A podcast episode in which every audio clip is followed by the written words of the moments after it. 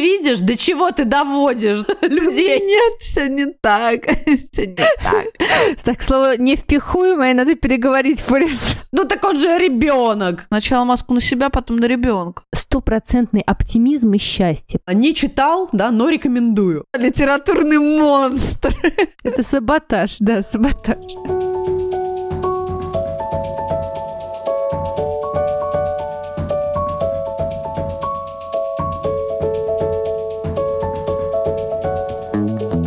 Здравствуйте! Это подкаст «Мам, почитай». Самый детский из всех литературных и самый литературный из всех детских подкастов. Здесь будет много книг, предвзятых мнений и споров о том, что и как читать с детьми. А спорить и делиться мнениями с вами будем я, Катерина Нигматульна. Я, Катя Владимирова. И я, Екатерина Фурцева.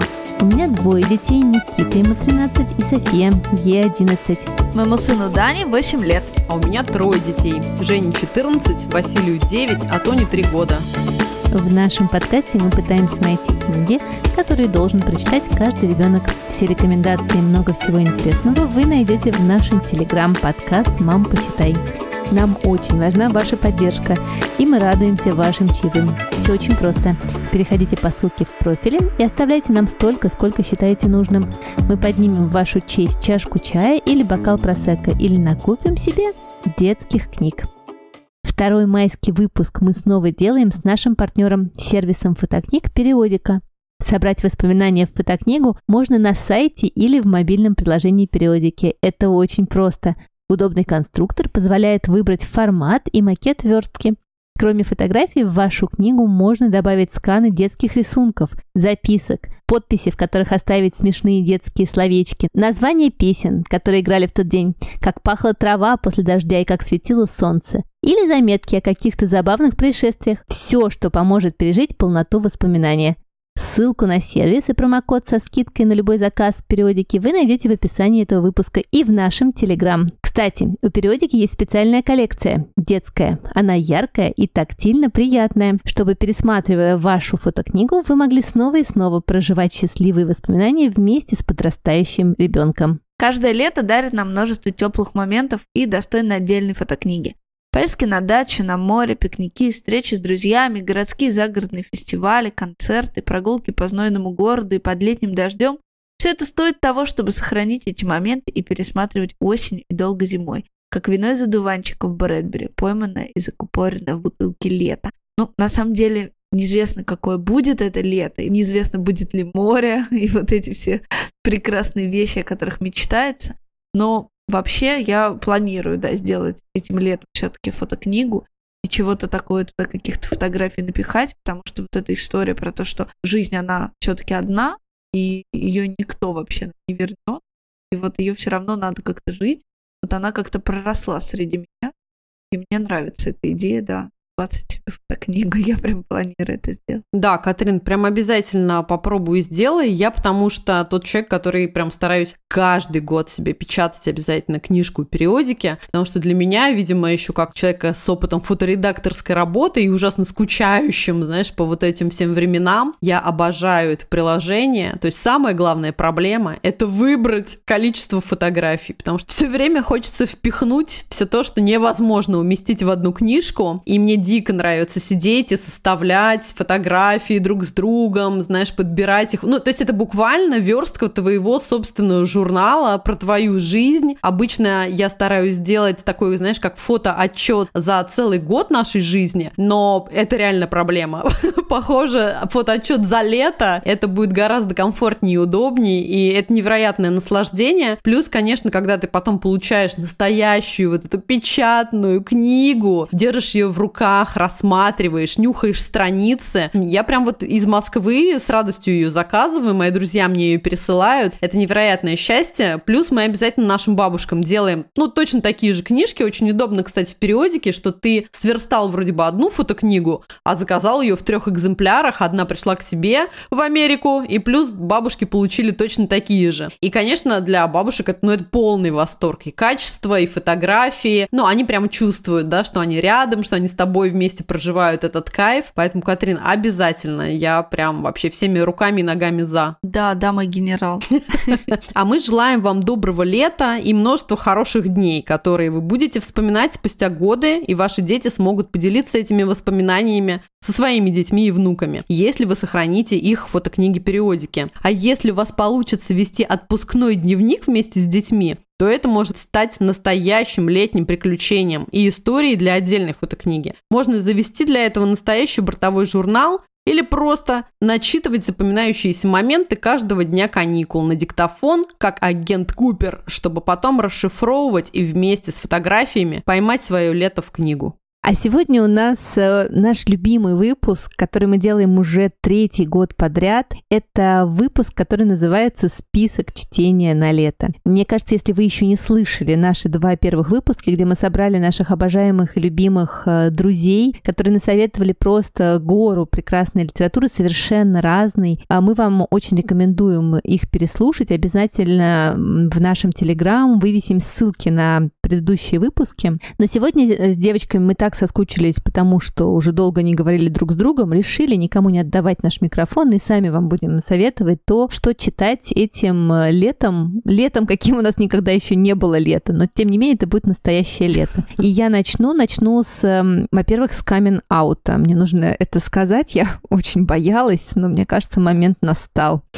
Я никогда не читала Джеральда Даррелла в детстве. Сейчас меня Владимир его ум бьет просто, мне кажется, и откажется вести со мной подкаст. Скажет, выйди из студии Нигматулина. Блин, вот эта вот история про то, что Владимирович вот нельзя рассказывать. У меня была подруга, ну как была, она сейчас у меня есть, мы всю жизнь дружим. Моя подружка, которая в школе наврала мне, что она обожала графа Монте-Кристо, чтобы со мной дружить. И мы такие, да, да, у нас любимая одна и та же книжка. И потом она через 10 лет мне, значит, призналась, что она стороны, вовек вообще не читала и боялась мне сказать об этом. Ты видишь, до чего ты доводишь людей? Ты внушаешь интеллектуальный ужас. Какой-то, да, литературный монстр.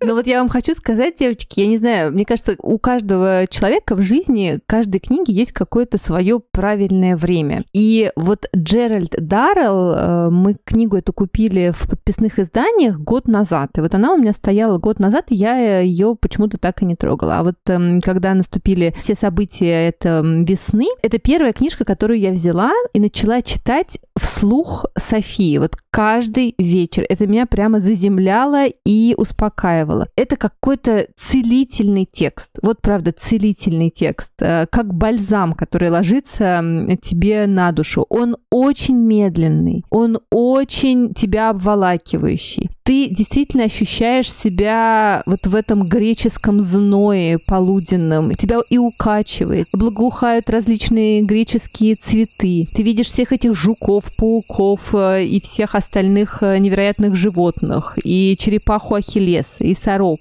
и черепаху мадам Циклоп, и Дадо ее щенка, и Скорпиона, и сову Улиса, и всех собак бесконечных Джерри. Но параллельно, что самое удивительное, мы с Софией на кинопоиске нашли нашли сериал Дарреллы. Вышел уже довольно давно, он в 2016 начал выходить, а в 2019 закончился. Там было четыре сезона. И это сериал по мотивам книги как раз, но там очень много из того, что действительно в книжке есть, но он такой, конечно, вариация, фантазия на тему. Но я вам хочу сказать, что и книга по вечерам, и серия вот э, этого великолепного сериала, мне кажется, это какой-то живительный эликсир. Я вам всем э, просто категорически советую. Я вам хочу сказать, что в этом сериале какой-то идеальный, на мой вкус, кастинг актеров. Во-первых, там есть прекрасный Ларри, которого играет Джош О'Коннор. Это мой девочки краш. Я даже готова променять э, вот этого прекрасного нашего Дориана Грея, забыла, как его зовут уже, вот извините, Джош О'Коннор вытеснил из моего мозга прекрасного актера из Дюны, как его зовут? Ну-ка. Шаломе, Шаломе, Тимати Шаломе. Ну так он же ребенок, конечно. Ладно бы Камбербэтча променять.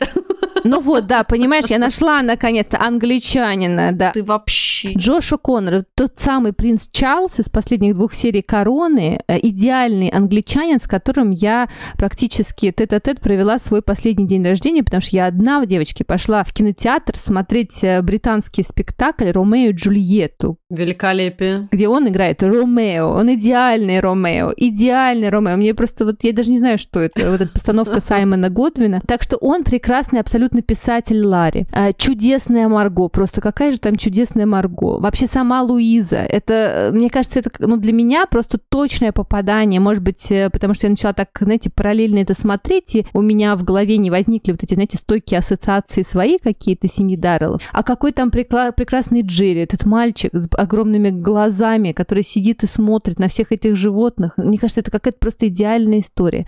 А, это история семьи англичанки на реальных событиях. Это тоже, конечно, я уже слышала это 150 раз, но когда ты это прочитал, посмотрел, и мы с Софией полезли потом, значит, в Википедию, значит, по всем по этим ссылочкам читать про каждого члена семьи, что с ним случилось потом, ты думаешь, боже мой, они же все действительно жили эту невероятную жизнь. Mm-hmm. И как раз Луиза, 7 лет как э, умер ее супруг, и они начали беднеть в Великобритании, они переезжают на Корфу, а, абсолютно не туристический еще Корфу, такой рай, а, это 30-е годы 20 века начала, как раз за 6 примерно лет до Второй мировой войны. И семья британцев, которые живут на Корфу.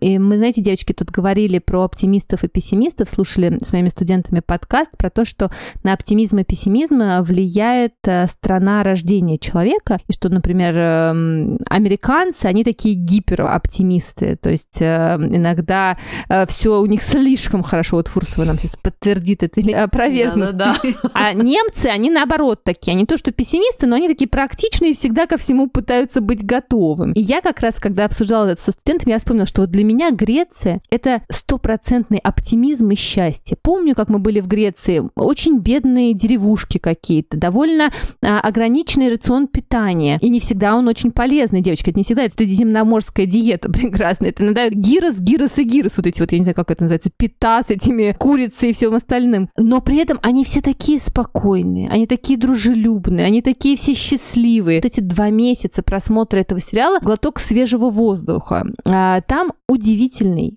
и очень для меня смешной британский юмор. Ну, то есть я понимаю, что не всем он по, по душе, но для меня это просто идеальный, идеальный юмор. Все герои, которые там, прекрасные ленивцы, совы, сколько там этих животных, у каждого ребенка там прописана своя невероятная история. В общем, я восхищалась. Причем я все четыре сезона посмотрела э, с огромным удовольствием. Есть какие-то более успешные серии, менее успешные серии, но вот мне кажется, читать э, Даррелла Э, мечтать о том, что когда-нибудь ты поедешь э, в его зоопарк, который он сделал на острове Джерсик, да, мне кажется, какой-то великолепный остров, где вообще все пишут книги и делают зоопарки. Да, да. Обязательно нужно иметь что-то, о чем мечтать, особенно летом, особенно в текущей ситуации. Вот для меня Даррелл протянул мне эту руку помощи и сказал, Катрина, когда-нибудь ты будешь той англичанкой, которая поедет с внуками или с кем-нибудь на Корфу или куда-нибудь, и все там у тебя будет прекрасно. Вот, так что всем советую от всей души просто утешительнейший э, сериал и великолепная книжка. О, Нигматульна, ну да, давай, я уже вступлю, я не могу, мне все разорвет, да. Но я обожаю Даррелла, да, вообще все время страстно люблю, и мама моя его любит, и мы всегда, да, с ней читали, еще в моем каком-то детстве, ну, таком уже сознательном. Ну вот, но, ну, знаешь, я не смогла смотреть сериал, я бросила. Но это, конечно, вопрос, да, вот то, как ты сказала, что, видимо, у тебя не появилось все-таки своих собственных ассоциаций, потому что, ну вот разрыв, видимо, между книгой и, ну, тем, как я это все представляла, этих героев, и между ожившей вот этой фантазией режиссерской, просто, видимо, был так, такой большой, что я просто не сдюжила. Ну, то есть я начала смотреть и просто, ну нет, все не так, все не так. Ну и, в общем, я не стала смотреть, при том, что есть же еще второй, второй такой же прекрасный англичанин, Джеймс Хэрриот, да, вот, которого я да, тоже вообще да. фанатично люблю, и вот эти его книги о всех созданиях больших и малых, там поменьше такого вообще острого вообще юмора Дарловского, конечно, но при этом mm-hmm, это mm-hmm. тоже очень-очень спокойное вот это ветеринарное повествование в Йоркширских холмах. совершенно завораживающий, тоже очень вообще такое душеспасительное, целебное. И вот по, по Хэрриоту сделали сериал, там кастинг примерно тот же самый. На самом деле, что актеры в, в Дарреллах, что во всех созданиях больших и малых, примерно, а, ну вот они, они прям пересекаются. Но вот Хэрриоту, я обожаю этот сериал. Там два сезона, я с восторгом вообще его посмотрела. Объяснений это у меня никаких нет, ну вот только, видимо, да, вообще разрыв mm-hmm, вот собственных mm-hmm. фантазий, фантазий режиссера, видимо, да. Ну и плюс вот может быть еще потому, что Хэрриот все-таки сделан точно по книге, а Даррелл, он все-таки сильно вообще, да, там в сторону уходит, видимо, вот это вот меня да, подкосило. Вот, мечтаю тоже поехать на Корфу, была на материковой Греции, не была на островной, и вообще, да, конечно, это прям всегда собиралась, но вот да, дотянули. А есть еще такая Люба Мачина или Мячина, уточню фамилию, э, вот она написала путеводитель по Корфу Дарловский. Да, она его собирала на планете и вот и, и издала, и на самом деле это очень-очень подробный путеводитель, именно по Дарловскому Корфу. То есть, где стоял желтый дом, где был земляничный дом, вот это вот все. И на самом деле, да, для фанатов Даррелла это, конечно, большой подарок. Круто, Дев. Хотела сказать, что я как раз не смотрела ни одного сериала, хотя знаю и одного, и второго автора. И мой муж огромный фанат Харриета, и я думаю, это будет супер интересно для него тоже посмотреть. Вот, может, мы сейчас прям прильнем к экранам наконец-то. Во, прильните, прильните, да. Обязательно. Катрина, вы должны просто поклясться мне. Значит, Владимир Владимирова, ты должна себя пересилить и посмотреть, на что гениальный сериал. Я уверена, что тебе понравится. Ты лишь пересиль чуть-чуть, полторы серии, и ты влюбишься просто, и тебя не оттатишь за ноги. Делать попытку да. номер два, да. Обязательно, обязательно. Катрина, а тебе тоже. Просто обязательно нужно. уверена, что получите огромное удовольствие. Да. Я хочу рассказать про Астрид Лингрен, нашу обожаемую, потому что прочла я ее, ваши письма я храню под матрасом. Ое, да. Да, да, Бел, Белые вороны издали. И эта книга, мне кажется, идеально летняя и утешительная, и точно согревающая. Это переписка Астрид Лингрен и Сары Шварт, переписка, которая длилась с 71 по 2002 год. В 2002 году умерла Астрид Лингрен. И, соответственно, эта переписка оборвалась вместе с ее смертью. Сара — это девочка, подросток, переживающий самые вообще непростые периоды в своей жизни, и она вот написала Астрид Лингрен, а Астрид Лингрен получала просто мешки корреспонденции, и, Катя Нигматульна, ты про это рассказывал, да, в нашем супер выпуске вообще про прекрасных Астрид Туве и Сель. Да-да она отвечала всем детям только один раз, такое не было правило. Но Саре она ответила больше, чем один раз. И вообще вот это единственная ее переписка, ну вот условно, с ребенком. Такая долгая, то есть она длилась прям много-много лет. И 53-летняя Сара решилась издать эту переписку, хотя у них был уговор с Астрид никому эти письма не показывать, но все же ее уговорили, да, издатели, и хотя там, ну, правда, и она угу. представляется таким, в общем, довольно нервным подростком, сложным, с кучей каких-то вообще невероятных там вообще загонов, и там, в общем, прям видны сложные ее отношения с родителями, она очень нелицеприятные вещи там говорит о своих родителях. Ой, Пеппи, Пеппи, Пеппи, Пеппи, Пеппи, Пеппи, Пеппи, Пеппи, бедная, бедная Пеппилота, длинный чулок. Прошла я через горы, косогоры,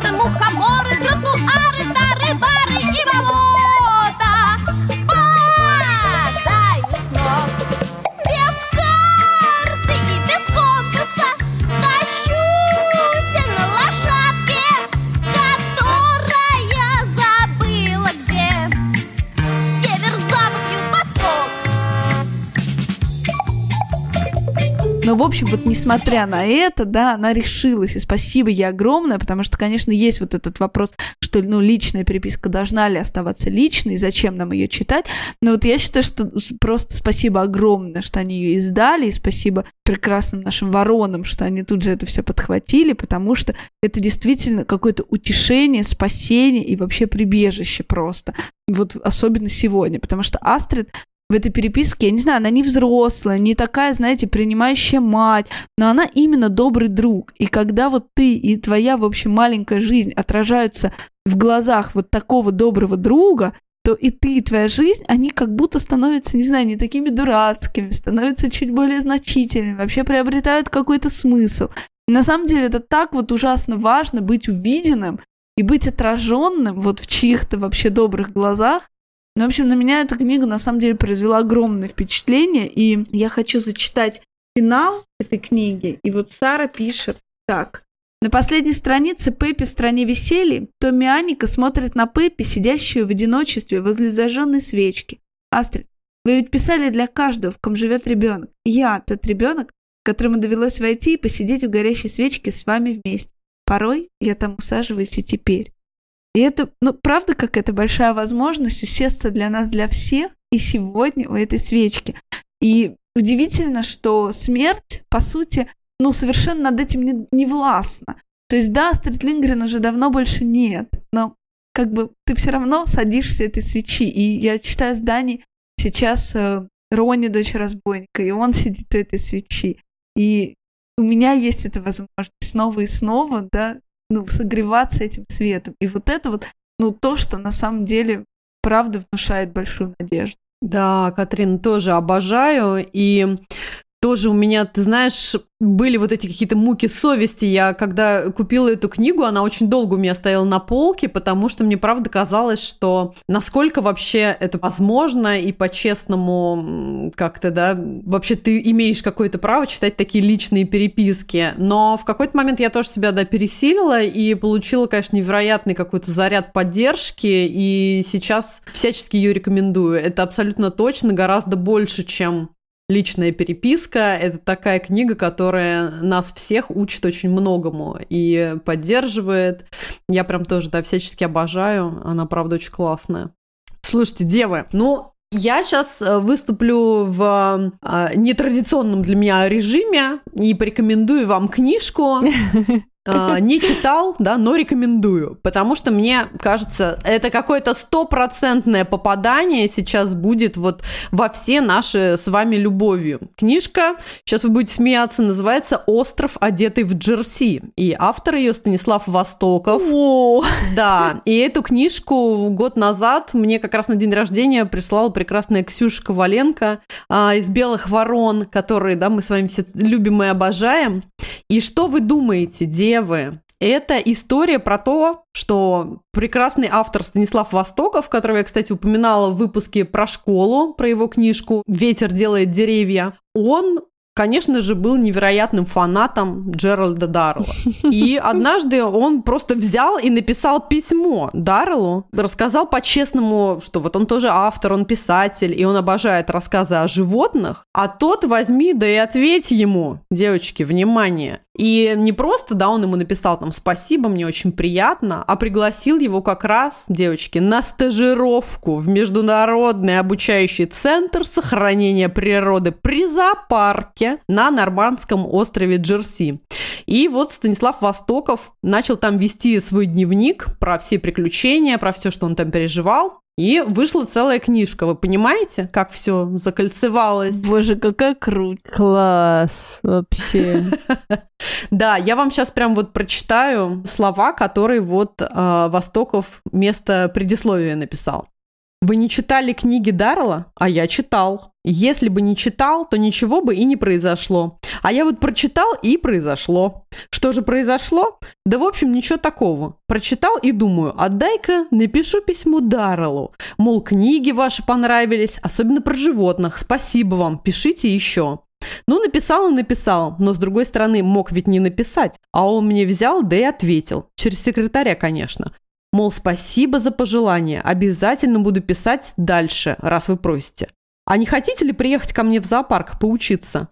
Так я и попал на остров Джерси, а ведь мог бы и не попасть. И вот это как раз для меня та самая летняя книга, которую вот я по-честному предвкушаю и жду. И несмотря на то, что еще ее не читала, я, конечно, на тысячу один процент уверена, что все мы будем в полнейшем восторге. Вот. Девочки, я думаю, кому бы нам написать? Нам надо Джулии Дональдсон и Нилу Гейману. Давайте срочно напишем. Вдруг они нас куда-нибудь пригласят. Да, абсолютно.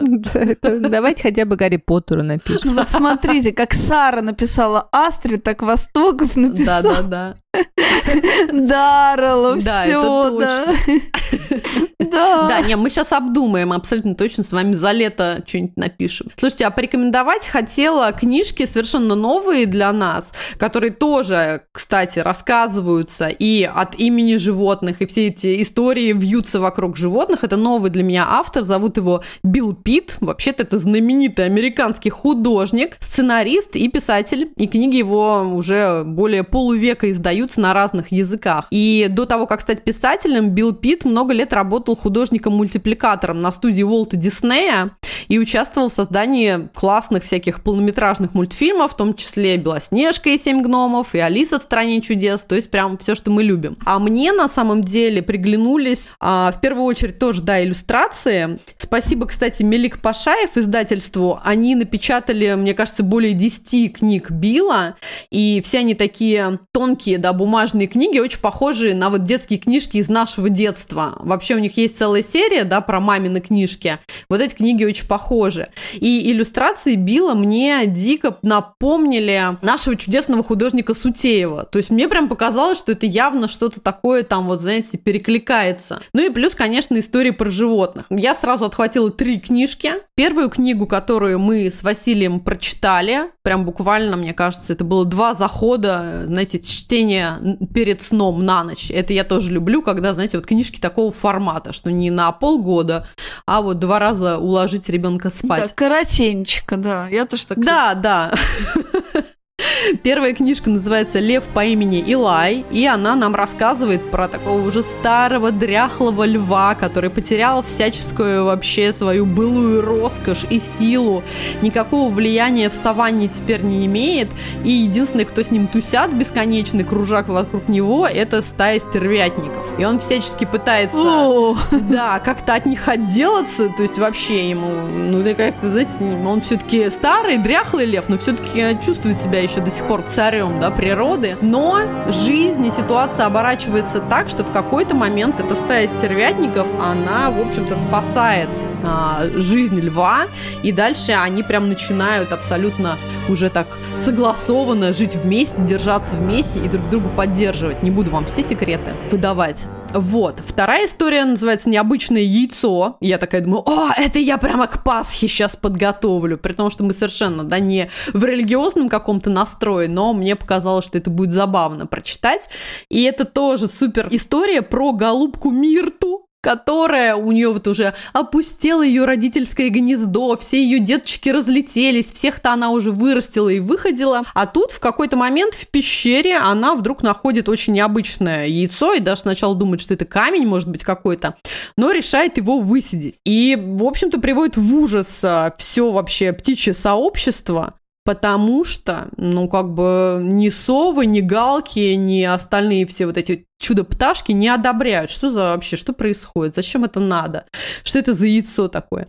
И, в общем-то, они были правы, дева, потому что из яйца в какой-то момент а, вылупляется совершенно не птичка, а грифон. Вот, кстати, Гарри Поттер мы с вами упомянули, и вот он, пожалуйста, вылупляется грифон, то есть полулев, полуптичка, и старая сова первая начинает орать о том, что что это за уродец, его надо срочно как-то от него избавиться, он наверняка будет опасен, и вообще нахрена нам все это тут надо. Но прекрасная голубка Мирта, она как настоящая мать просто грудью встает на защиту этого чудесного малыша, а потом понятно, что годы спустя этот чудесный грифон сам же помогает и защищает этих чудесных птиц и стаи, и всячески их оберегает. То есть это практически, знаете, такие библейские немножечко истории, но вот на какой-то такой человеческий лад и очень простым интересным языком. И последнюю книгу, которую мы прочитали, называется «Дерзкий план задиры Пискли. И главный герой здесь лось. И мне очень понравился просто вынос слова самого Билла Пита.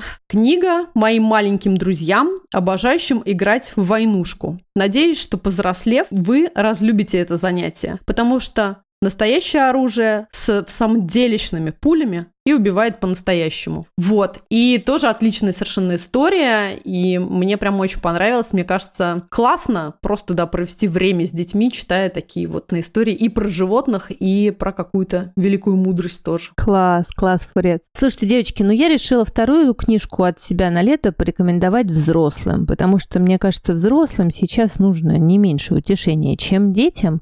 Нигматуль, но я же тоже взрослую рекомендовала. Ваши письма я храню под матрасом абсолютно взрослую. Сначала маску на себя, потом на ребенка. Вот, обязательно. Вот, в общем, мы с девочками один раз попробовали записать вам выпуск про взрослые книжки, наши любимые. Все переругались и не выпустили его. Так что, и даже если вы заплатите нам 100 тысяч миллионов франков, э, мы его не выпустим, потому что мы уже не знаем, где он. Но, тем не менее, нам очень хочется обсуждать э, взрослые книжки тоже. Надеюсь, что когда-нибудь мы и к этому приступим. И вот э, книжка, про которую я хочу вам рассказать и которую всем крайне рекомендую, она мне очень-очень тоже помогла э, в эти два месяца, э, которые мы все прожили э, в новом мире. Это книга «Выбор» Эдит Евы Эгер. Она у нас э, была выпущена мифом в 2020 году, но на самом деле не так давно была выпущена и в Америке, всего лишь в 2017 году. Mm-hmm. А на самом деле Эдит э, Ева Эгер это венгерская еврейка, которая в 17 лет попадает в Аушвиц а,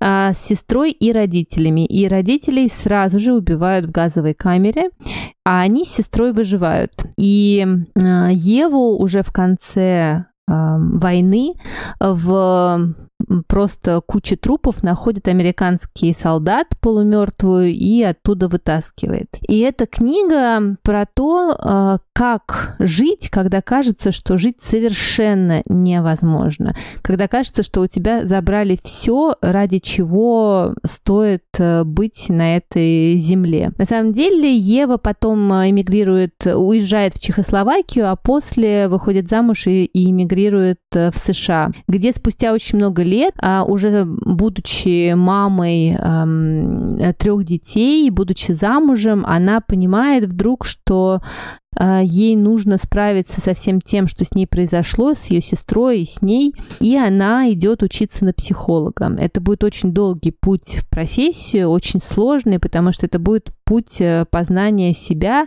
и работы прежде всего со своей собственной травмой. А на этом пути она разведется со своим мужем, с которым прожила очень долгую жизнь. Они прожили какие-то невероятное количество испытаний вместе, а через два года опять выйдет за него замуж. Это меня поразило просто до глубины души эта история, э, когда став уже другой, э, и он став другим, они вновь соединятся и уже до конца жизни будут вместе. Но на самом деле для меня а, это книга про то, как освободиться освободиться от своего внутреннего концлагеря и выбрать жизнь. Это очень непростой выбор, а, который на самом деле есть у каждого из нас. Это о том, как жить, когда у тебя забрали вообще абсолютно все, и о том, что находясь в любой точке своей жизни, можно сделать выбор и стать свободным. И даже о том, как Ева Эгер простила Гитлера. А, есть прямо две главы, когда она едет обратно в Аушвиц уже довольно пожилой а, женщиной, чтобы я не могу сказать понять, принять, это невозможно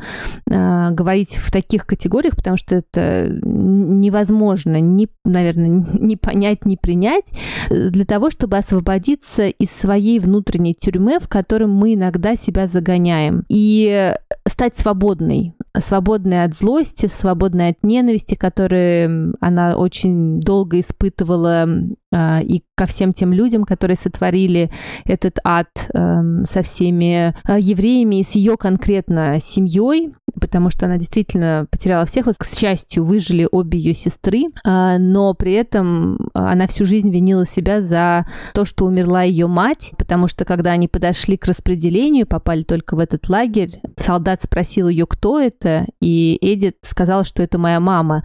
И всю жизнь она жила с виной за то, что если бы она сказала, что это моя сестра, а, может быть, мама бы выжила, ее не отправили бы в газовую камеру. И вот со всеми этими историями она работает и рассказывает их настолько искренне. Некоторые моменты, которые она описывает, просто невозможно развидеть. Вот я до сих пор вспоминаю момент, который она описывает, как э, женщине, которая рожала в концлагере, связали ноги, и она умерла, и умер ее ребенок, э, и это была какая-то невероятная пытка, которую она возвращается вот к этому образу на протяжении нескольких книг. Я вот просто после того, как это прочитала, я ну, не могу представить, каким образом все эти зверства э, совершались, но при этом, при этом, несмотря на это, пройдя через все это, она становится свободной внутри. А вторая часть книги посвящена ее уже работе как психотерапевта. Она очень много работает э, с людьми с посттравматическим синдромом и как через их истории она помогает им а, становиться свободными и делать тот выбор. И, конечно, мне кажется, это очень важная книга для всех нас, потому что, как говорила моя бабушка, которая ребенком прожила войну, она говорила, что нет ни одного человека, у которого бы не было в жизни трагедии. И мне кажется, такие катаклизмы, которые как бы случились э, и случаются э, в мире, они затрагивают каждого. И такие книги, мне кажется, очень важны. И вот если вам кажется, что выхода нет, выход есть всегда, потому что у вас всегда есть э, право э, и возможность управлять тем, что у вас в голове. И это, конечно, спасительная мысль. Так что я просто горячо рекомендую вам э, эту книжку. Катька, ну да, и я очень согласна с тем, что сейчас, ну вот то время, через которое мы проходим, оно ну, рили тяжелая для всех, и Петрановская же, да, уже говорит о травме свидетелей, о том, что нам всем еще предстоит познать этот ужас и степень людоедства того времени, в котором нам довелось жить. Вот, но действительно мы все равно живем свою жизнь, и что-то с ней как-то делать нужно. И я прочла у тебя в инсте про вот выбор и пошла в магазин на Новом Арбате, собственно, покупать эту книгу. И я, ну, взяла в руку, да, выбор, и Виктора Франкла «Скажи жизни да», подошла к кассе и увидела, что передо мной мужчина купил Виктора Франкла «Скажи жизни да». И, и я поняла, что да, в общем, средства спасения довольно универсальны у всех у нас. Ну вот, все мы, в общем, да, ходим по кругу. Вот, а я хочу рассказать, вот пандан совершенно тоже твоей рекомендации, но только все же, да, мы возвращаемся к детским книгам. Книгу Ури Орлева это э, «Остров на птичьей улице». И это книга про 11-летнего мальчика, который скрывался в Варшавском гетто и в разрушенном доме. И разрушенном как бы бомбежкой почти с самого начала войны. И ну, это практически Робинзонада в каком-то смысле, потому что он вы, ну, вымеривает шагами эту площадку так, чтобы ее не было видно снизу, стаскивает туда ну, какие-то теплые вещи, какую-то еду, какую-то воду, и живет там пять долгих месяцев. То есть он проводит там зиму. И ну, так получается, что он там один, и он, у него есть бинокль, и он наблюдает этот бинокль жизнь, которая происходит. На польской стороне, ну, ничего не происходит. То есть, ну, люди живут свою обычную жизнь, дети ходят в школу, и он вот за всем этим и он уже ну, знает все про вот этих вот жителей каких-то окрестных домов. Понимает, там, какие у них привычки, какие у них собаки, какие у них вообще, как устроена жизнь, там, да. Он знает уже все про этих школьников. И, в общем, ведет с ними какие-то внутренние разговоры. И это, конечно, удивительно ну, светлая при этом книга. Живет он там с белым каким-то крыщенком, который зовут Снежок. Вот. И, в общем, она ну, удивительно прекрасная при, при всей ее тяжести, и она говорит об ужасном времени, ясным, каким-то понятным, светлым и вообще таким доступным ребенку способом, при этом вызывает ну, большой эмоциональный отклик. Мне кажется, сейчас, ну, вот то время, когда важно дать ребенку проживать все-таки эти эмоции, ну, потому что как бы концентрат в воздухе есть, а чувства, ну, такие выходы не всегда находят. Может быть, действительно имеет смысл что-то такое сейчас детьми почитать.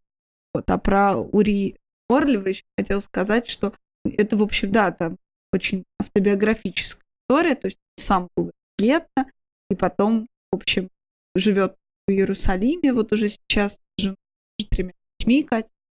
Вот, и, в общем, книга эта была написана в 81 году, и вот замечательно, что он говорит, что к нему часто mm-hmm. подходят люди, говорят, что а вот вы тот самый Орлев, да, и я читал эту книгу в детстве, а теперь там читаю ее своим ребенком. Это, ну, правда, замечательно. И вот я бы хотела прочитать прям крошечный кусочек из предисловия. По-моему, это тоже чудесно. «Остров на птичьей улице» у меня была в детстве эта книга, а сейчас ее читает мой сын. Бывает так, спрашивает его.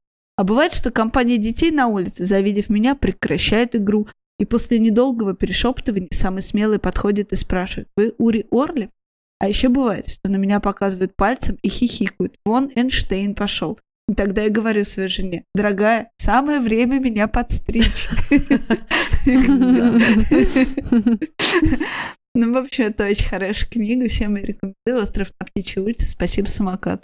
Да, классно. А я, Дева, тоже порекомендую книжку, которая, хотя и детская, мне кажется, рассчитана на такой вот ранний, может быть, школьный возраст, но вполне себе какая-то супер душецелебная для родителя, который читает ее ребенку. Книга называется «Ковчег отходит ровно в 8», и книга давно стала такой настоящей классикой, как раз «Самокат». А сейчас запустили уже повторное, второе издание этой книжки, и мне почему-то кажется, что вот какая-то она тоже своевременная. Понятно, что и тема ковчега, и тема какой-то неминуемой трагедии, которая случается она сейчас тоже везде, да, все время в воздухе и рядом с нами, но, девы, вы не поверите, эта книга наполнена вообще каким-то просто и очень смешными диалогами, и хулиганством, и абсолютно не нравоучительная, но при этом, вот повторюсь,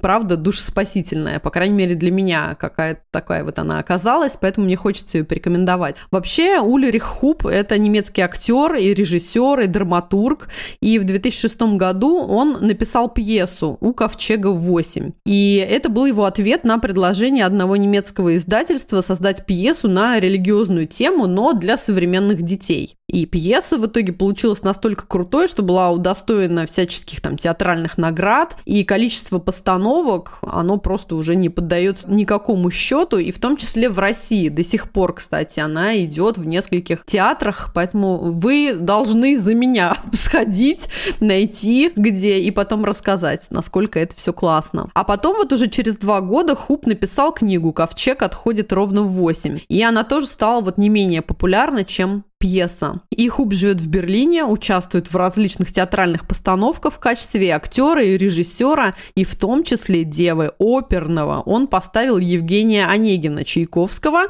в театре города Вуперталь. Вот, и, ну, вообще, он такой вот прям автор театральных пьес, у него их 15. Итак, история. Живут себе три пингвина, два из которых вполне себе такие добропорядочные ребята, и даже, в общем-то, если это не, не очень смешно звучит про пингвинов, верующие в Бога, а один полный вообще нигилист, хулиган и, знаете, полный шелопоп. Но все при этом, они троем такие вот великие спорщики, и любят спорить и болтать, и вечно друг друга как-то задирать на разные совершенно тему, в том числе не бояться спорить даже на тему Бога, и вечно их интересуют разные вопросы. А видит ли Бог все? А правда он придумывает все правила жизни? А точно ли он вообще есть? И пока, значит, они там вот припираются, задаются разными совершенно удивительными вопросами, как-то потихонечку начинается дождь, который переходит в ливень, а за ним уже становится ясно, что сейчас вот уже всемирный потоп грянет. К ним прям по классической, да, библейской истории прилетает прекрасная, но немножечко толстенькая голубка, которая говорит о том, что Бог велел Ною построить огромный ковчег, и нужно взять каждого животного, да, по паре. Голубка приносит два билета этим пингвинам, но мы-то понимаем, что пингвинов-то трое. Катя, я знаю, что это за спектакль. Я его смотрела. Он называется «Пингвины». Его поставила Женя Беркович. Да да что? А что ж ты молчишь? Да, он идет, и он офигенный, он музыкальный, там барабаны, он такой крутой. Да, я ходила на него, да, очень классно. Женя Беркович еще офигенная режиссерка, да.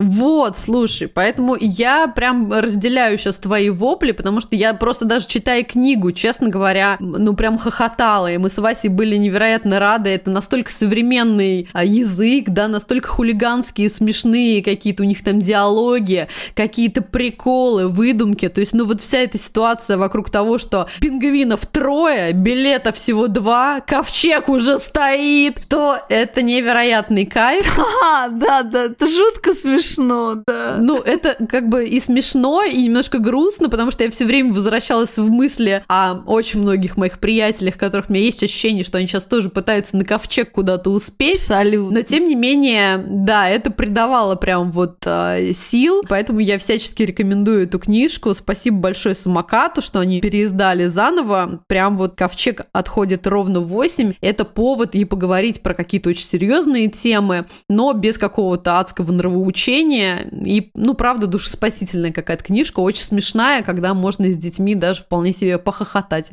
Класс. Да, или спектакль «Пингвины» Женя Беркович в Матюзе. Да, он идет. Вспомнила, да. Круто, круто. смотрела. Мгм. Ну а мы с девчонками заканчиваем наш пятый сезон. Пятый сезон у нас получился такой беспрецедентный. В нем немного меньше выпусков, чем в наших других сезонах. Но мы рады, что список на лето и вообще в конце мая вы все-таки к вам вернулись и доделали все то, что записали. И очень-очень надеемся, что вернемся к вам в сентябре. Пишите нам обязательно, как у вас проходит лето, какие у вас планы. Ну а мы с девчонками постараемся провести это лето за чтением детских и не только детских книг, просмотром спектаклей детских и не только детских. А в сентябре будем вам про все это рассказывать и, надеюсь, в более мирном мире. Как вы думаете, девчонки? Верим. Хотелось бы верить. Да. Это был подкаст «Мам, почитай» и я, Катерина Нигматульна. Я Катя Владимирова. И я Екатерина Фурцева. Этот выпуск мы делали вместе с нашим партнером, сервисом фотокниг «Периодика». В описании этого выпуска и в нашем инстаграм вы найдете промокод со скидкой на заказ любой фотокниги в «Периодике». Кстати, фотокнига может быть уникальным подарком близкому. Родным можно дарить фотокниги с общими воспоминаниями, а друзьям подарочные сертификаты сервиса, которыми они смогут воспользоваться при создании и заказе фотокниги своих лучших моментов жизни. Мы будем рады, если вы подпишетесь на наш подкаст, поставите нам 5 звездочек везде, где вы нас слушаете, а еще расскажете нам о ваших впечатлениях и книжных находках. Мы все-все-все читаем. Мы будем рады вашим чаевым. Просто проходите по ссылке в профиле, оставляйте ту сумму, которую считаете нужной. Задавайте нам вопросы, делитесь своим мнением и читайте детские книжки этим летом. А мы услышимся с вами в сентябре до осени. Пока! Пока. Пока. Мам, почитай!